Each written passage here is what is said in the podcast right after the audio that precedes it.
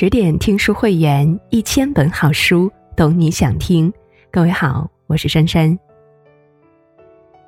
香港是个盛产美女的地方，也盛产传奇，而美女的人生往往都很传奇。她们仿若浩瀚星河中的星星，一颗颗都闪耀着不朽的光芒。在这些星星里，翁美玲或许不是最亮的那一颗，但一定是。最让人惋惜和痛心的存在。他的一生如烟花，瞬间绚烂，瞬间熄灭。他所饰演的黄蓉，是一代人心中的白月光，灵动娇俏，聪颖明慧。后来人再怎么演，黄蓉始终只有翁美玲。一九八五年五月十九日凌晨，翁美玲在家自杀身亡。消息一出，一片哗然。当时的翁美玲凭借黄蓉事业如日中天，是炙手可热的大明星，正值事业高峰期，为何会选择自杀呢？一九五九年五月七日，翁美玲出生于香港，父亲是海军军官。父亲虽然身份显赫，但家中妻妾成群，母亲只是他众多女人当中的一个。翁美玲是私生女。年轻的女人为了爱情不顾一切，却把最深的伤害留给了无辜的孩子。没有名分的女人生下的孩子也是没有名分的，而这样的女人，这样的孩子，在任何时代都是被人唾弃的对象，被人排挤，被人鄙视，受尽白眼和欺凌，成了她童年生活的主旋律。而带给他这一切的母亲，不但没有给予他足够的爱和温暖，而是用眼泪和叹息让他的生活雪上加霜。他娇小的身体里装着深深的自卑和不属于他这个年纪的成熟坚强。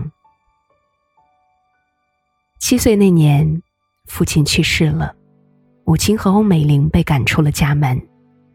对于那个时代的女人，失去依靠后的出路。只能是再找一个依靠。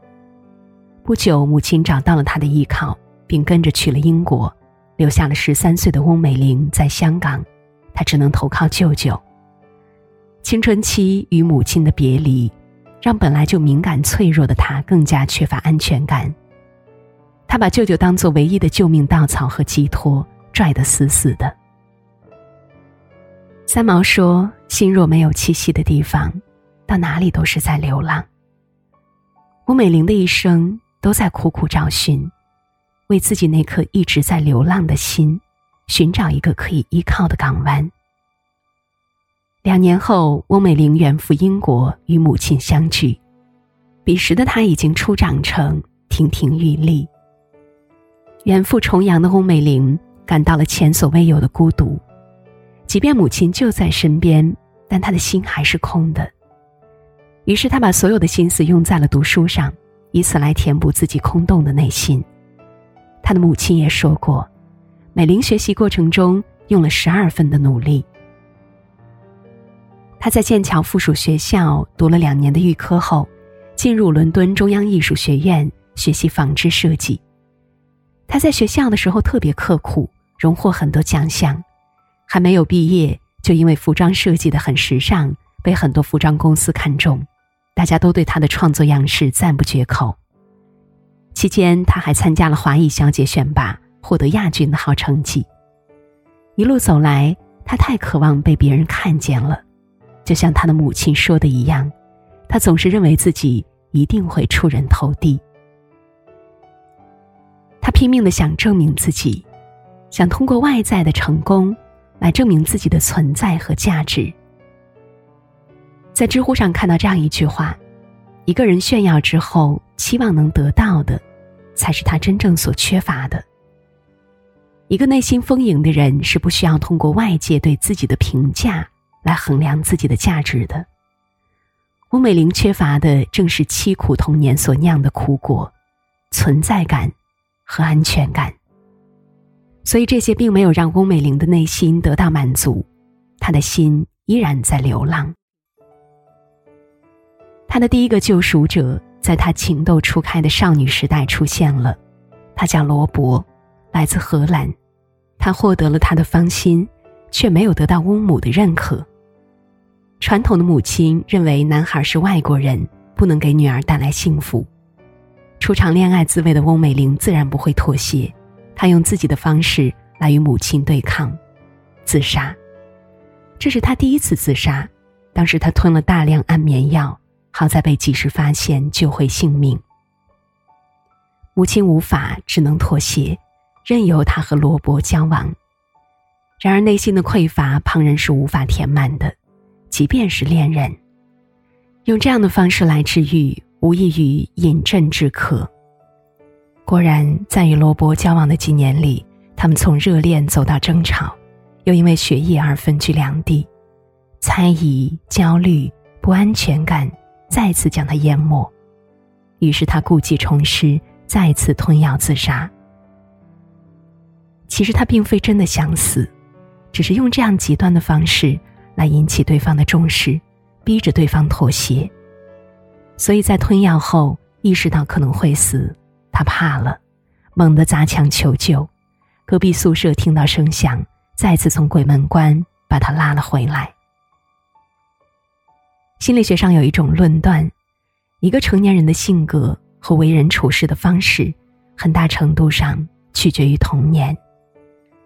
童年的遭遇让翁美玲的内心极度缺爱，所以当她有了恋人以后，就会把全部的情感和精力都放到对方身上。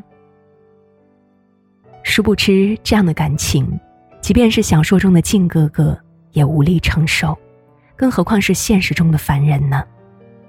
至此，他仍然不明白。能拯救自己的，其实只有自己。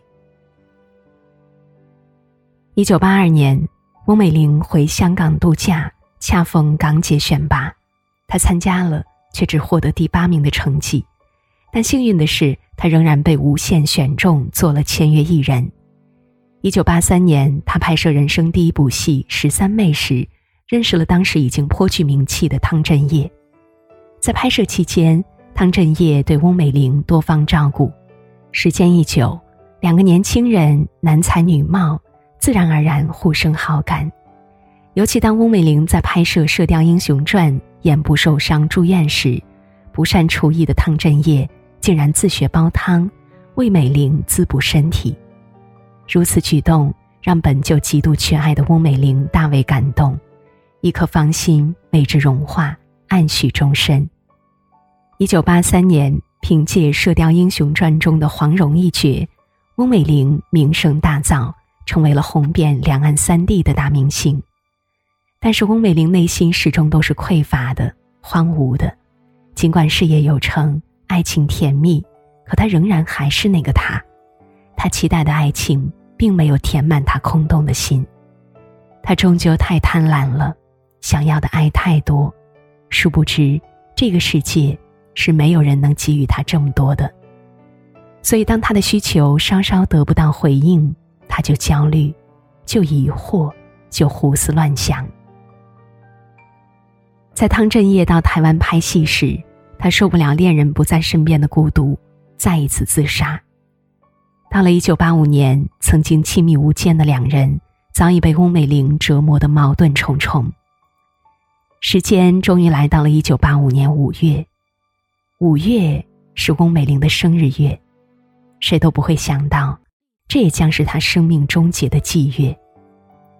一九八五年五月十一日，报纸上报道了汤镇业和吴君如的绯闻，其实只是朋友间的一次聚会，被报纸放大。翁美玲看到报道的反应，可想而知。在五月十三日，有人听到汤镇业与翁美玲在化妆间争吵，翁美玲边哭边喊。那就分手好了。当天晚上，翁美玲给汤镇业打了无数电话，汤没有接。接着，他在寻呼机留言：“如果还不回我电话，就看不到我了。”汤镇业依然没有回复。脆弱敏感的翁美玲彻底陷入了绝望般的焦虑。他当晚打电话给朋友，说出了不想活了的话。次日清晨，朋友不放心。到了他的寓所，发现的是他已经冰冷的尸体，和他最后的心声。他在日历上写下了 “Darling, I love you”，亲爱的，我爱你。他开煤气自杀，死亡时间在凌晨三点到四点之间。这一次，好运没有再眷顾他。他走得太仓促，太突然，甚至太不可思议，带给身边的人所有粉丝巨大的伤痛。这个人，也包括汤镇业。他的死也把汤镇业推向了万劫不复的深渊。自此，他受尽千夫所指，负心汉的标签再没有离开过他。可是他做错了什么呢？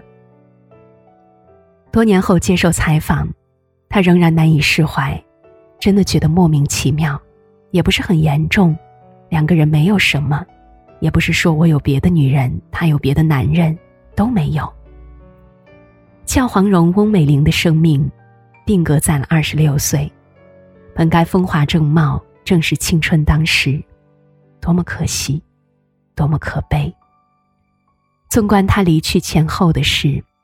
大概所有人都会感叹一声：“不值得。”但欧美玲却走得义无反顾。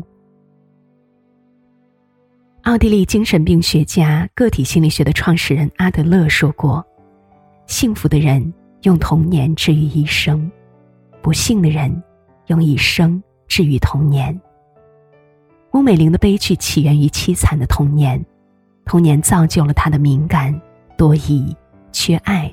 缺安全感，他一直在寻找，寻找一个可以治愈童年之痛的人。但世间根本没有这么一个人，有只是他自己。罗伯也好，汤镇业也罢，他们都是自由的个体，怎堪承担得起另外一个人的情感和人生呢？说到底，人活一世，万事都得靠自己。把自己的情感和人生寄托在别人身上，到头来什么也得不到。影帝梁朝伟同样有着悲惨的童年，他小的时候父亲嗜赌如命，不仅输光家里的一切，还常常家暴母亲。年幼的梁朝伟自此变得异常敏感，经常一个人躲在隔壁的房间哭泣。他甚至怀疑父母是不是因为不喜欢自己才这样的。十岁那年，父母终于离婚，从此他和母亲、妹妹相依为命。虽然逃过了赌徒父亲的伤害，又因为贫穷承受着生活的压力和身体劳累。也许正是因为吃尽了生活的苦，梁朝伟从小就懂得万事靠自己，不管是事业、物质还是感情，他都十分清楚自己想要的是什么。很多人都说是刘嘉玲治愈了缺爱的梁朝伟，其实是因为梁朝伟懂得，必须与自己那个缺爱的过去和解，实现自我的救赎，才能让如阳光般的刘嘉玲照进他曾经空洞的心。而翁美玲的悲剧在于，她缺爱，缺安全感，却从不想自我救赎，而是寄希望于恋人。童年凄惨的人太多太多，但为何梁朝伟能走出童年阴影，走上人生巅峰，成为人生赢家，而翁美玲却走上了自杀的不归路呢？归根结底，就是因为梁朝伟懂得万事靠自己，先救赎自己，别人才能走进来。翁美玲远在剑桥的墓志铭上写着：“寻找天国。”没有你的存在，世界是那么的冷清。对我们来说，一切都不一样。如果你能重返我们中间，整个世界将宛如天堂。他的一生太过短暂，他拥有很多人终生无法企及的事业，以及足以让他过好余生的财富。可惜他的内心太过贫瘠，错误的把自己的一切寄托于他人。泰戈尔说：“谁如命运似的推着我向前走呢？那是我自己，在身后大跨步走着。”所谓命运，其实都是自己一步一步走出来的。懂得万事靠自己的人，能为自己走出一条风景独特的康庄大道；不懂的人，将人生寄托在别人身上的人，终究会在那个人的脚步下迷失自我，失去方向。人生在世，匆匆数十载，唯有靠自己，才能活得强大，活得精彩。